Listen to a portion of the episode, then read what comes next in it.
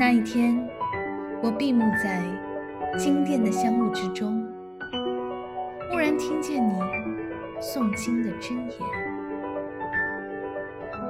那一月，我摇动所有的经筒，不为超度，只为触摸你的指尖。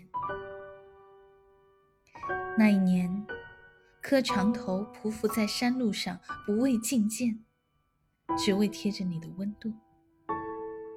那一世，转山转水，转佛塔，不为修来世，只为途中与你相见。